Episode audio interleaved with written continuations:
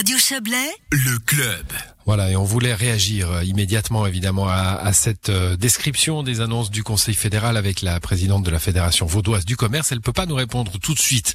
Donc, euh, nous l'aurons dans quelques instants, je l'espère, mais nous allons passer au, sujet suivant, qui est sujet qui nous parle des crypto-monnaies. on utilise, vous et moi, sans doute, hein, encore des billets de banque traditionnels et des pièces de monnaie, mais d'autres se mettent aux monnaies virtuelles, ces fameuses crypto-monnaies, le Bitcoin par exemple a connu une hausse impressionnante en 2020. Son cours a quadruplé entre mars et décembre pour atteindre un peu plus de 40 000 dollars pour un bitcoin. C'est fou.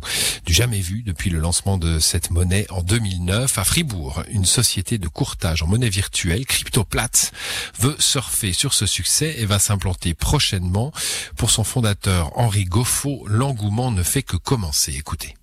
Quand j'ai commencé ce projet il y a trois ans et demi, j'étais plutôt vu presque comme un bandit parce que personne ne voulait même pas m'écouter.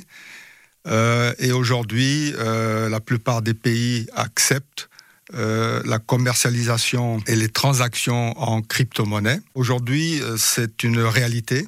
Il y a quelques décennies, personne ne voulait même pas écouter parler de carte de crédit. Hein, qu'est-ce que c'est que cette monnaie en plastique? Et avec la crypto-monnaie, aujourd'hui, on peut même acheter un billet euh, CFF euh, dans un automate. Les crypto-monnaies, le, Bitcoin, pour ne pas le citer, a connu une flambée extraordinaire en 2020.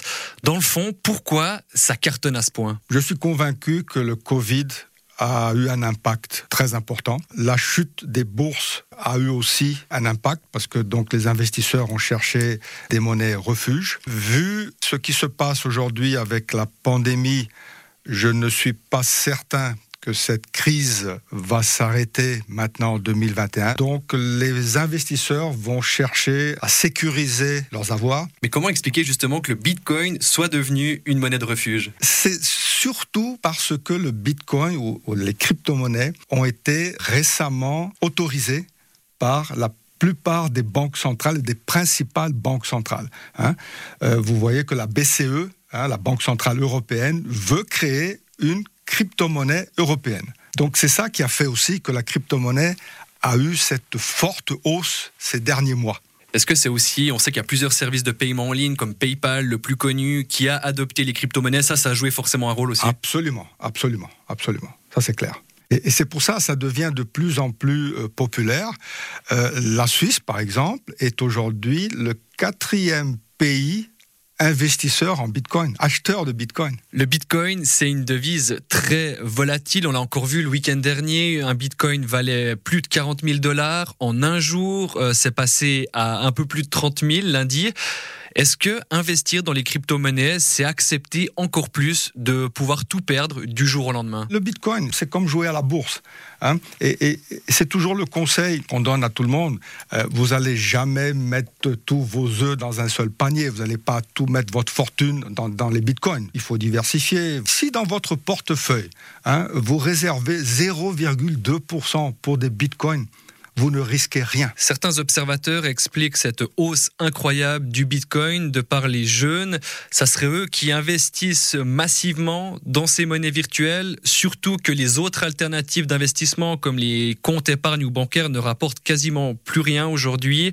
C'est aussi un constat que, que vous faites, c'est les jeunes qui investissent massivement dans ces crypto-monnaies Ça c'est sûr. Euh, j'aime bien discuter avec les jeunes et récemment j'ai discuté avec euh, quelques jeunes. Il y a un, un d'eux qui m'a sorti son smartphone et il m'a dit, vous savez, moi, j'ai plus besoin de banques comme les banques classiques qu'on a aujourd'hui.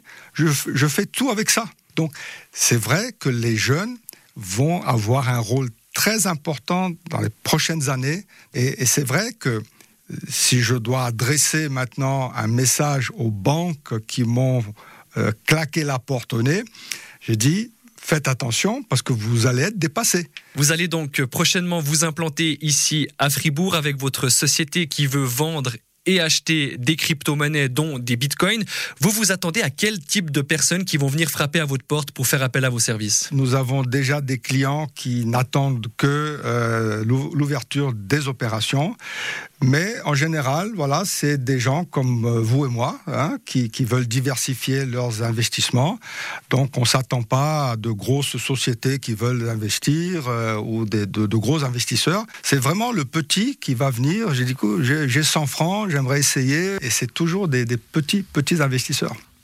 Voilà, Henri Goffo, euh, il répondait à Mehdi Piquant de notre confrère de Radio FR, Radio Fribourg. Et puis, il faut noter que ce gestionnaire euh, en société est valaisan et qu'il a également créé des sociétés de crypto-monnaies au Brésil et au Portugal.